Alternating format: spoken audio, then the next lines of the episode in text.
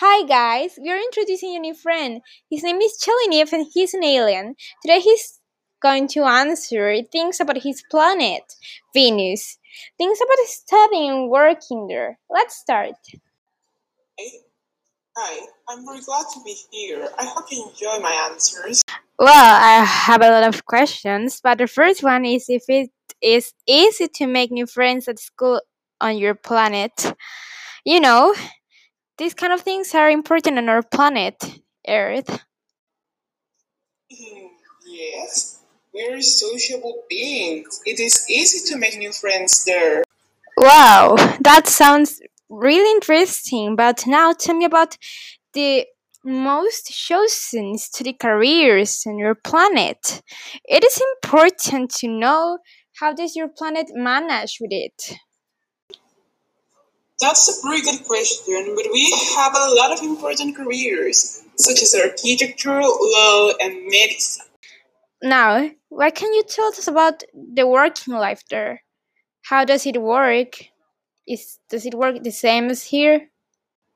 Um, yes, it's basically the same as here. Our planet works the same way as yours. The only difference is that we look after the environment, using clean energies to stock up. You sound a little bit mad. I think people are always asking these kind of questions. I'm sorry if I made you feel uncomfortable or something like that. Don't worry, we are having a conversation, and I am used to these kind of questions, so let's continue. Okay, okay. The next question is about finding a job. Is it easy or difficult to find a job on your planet? I would like you to tell me um, about your experience, if it was difficult for you, something like that. I have known, it isn't difficult, but not as difficult as the planet. and talking about my personal experience, it wasn't difficult. Actually, it was pretty easy. I was watching TV a day 15 when I saw ad asking young people to work as cashiers.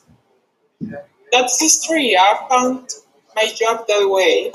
But did you stay as a cashier or it was just a temporary job for you? It was a temporary job. I preferred to become a doctor because it was easier for me. I mean, it was an easier job. It's a well-paid job, and sometimes you have to do shift work, but it's something I like. I'm curious, what did you do when you become a doctor? When I had received my diploma, I went to celebrate with my family. I was really happy. Wow, we were talking about everything. I'm happy you have answered all of my questions. Unfortunately, we don't have more time to speak, so I think it's a goodbye. I hope you have enjoyed this session. Do you have something to say? I'm so glad. Um, the same thing. Thanks a lot for inviting me to this session. I really enjoyed uh, this discussion about jobs, stuff, and work life, etc. I hope you have a good weekend. Bye.